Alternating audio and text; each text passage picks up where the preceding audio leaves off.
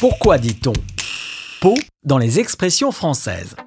J'espère que cet épisode sur le mot peau sera intéressant, mais comme on dit, il ne faut pas vendre la peau de l'ours avant de l'avoir tué.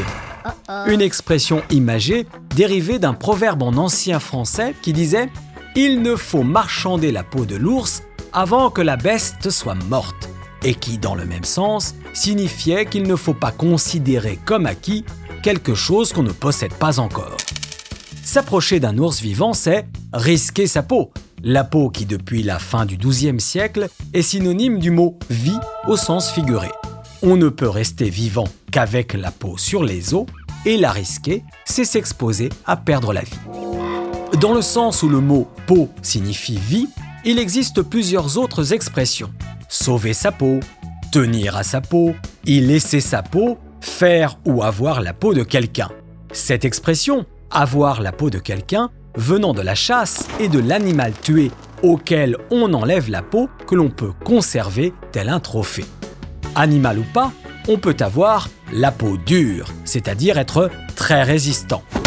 Et qu'elle soit dure n'empêche pas d'avoir quelqu'un dans la peau, qui signifie qu'on aime beaucoup une personne. Une expression apparue fin 19e où la peau représente ici tout notre être et les sentiments qui s'y trouvent.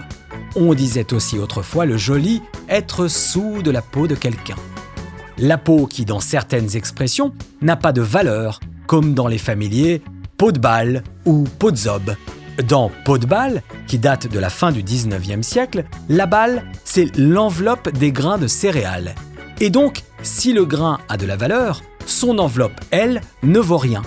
Balle qui en argot est devenu ensuite synonyme de testicule, ce qui a donné l'élégant podzob, où le testicule représente l'homme viril, mais la peau qui l'entoure ne vaut rien. Quand on va bien, qu'on est heureux de son sort, on utilise l'expression être bien dans sa peau. Et à l'inverse d'ailleurs, quand ça ne va pas, on dit être mal dans sa peau. Celui ou celle qui est bien dans sa peau s'assume complètement tel qu'il est. Il accepte d'être prisonnier de sa peau, il y a un accord, une harmonie entre son esprit et son corps.